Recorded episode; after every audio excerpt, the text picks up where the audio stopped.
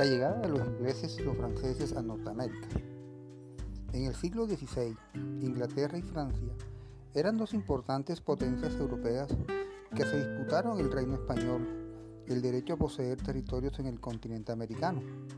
Tanto españoles como ingleses y franceses veían este territorio como el escenario más apropiado para emprender sus proyectos comerciales, su expansión, la disputa por territorios y mercados condujo a frecuentes enfrentamientos armados y que a Francia e Inglaterra favorecieron actividades como el contrabando y la piratería.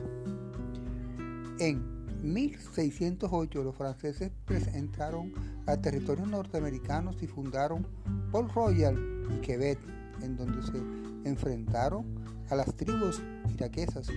Su principal interés era obtener pieles de castor, visión y nutria, muy especial, es, apetecidas en los mercados europeos. Desde el año 1660 los franceses se establecieron en Haití, que con el tiempo se transformó en la principal y más rica de sus colonias en América del Sur. Se tomaron el territorio de Guyana francesa. Por su parte, Inglaterra se interesó principalmente por apoderarse de los territorios para desarrollar la agricultura, la ganadería y el comercio.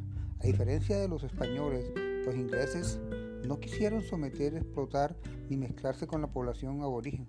La colonización de los territorios de los actuales Estados Unidos en sus comienzos fue llevada a cabo por importantes compañías comerciales como la de Sir Wall Rayfit y la de Playmall, interesada en establecer plantificaciones de algodón y tabaco, que emplearon numerosas manos de obra esclava traídas desde África.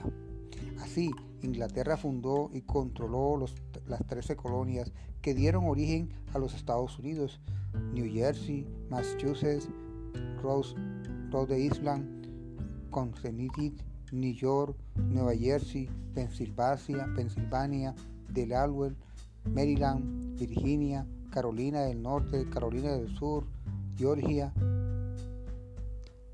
Canadá y en el Caribe Jamaica.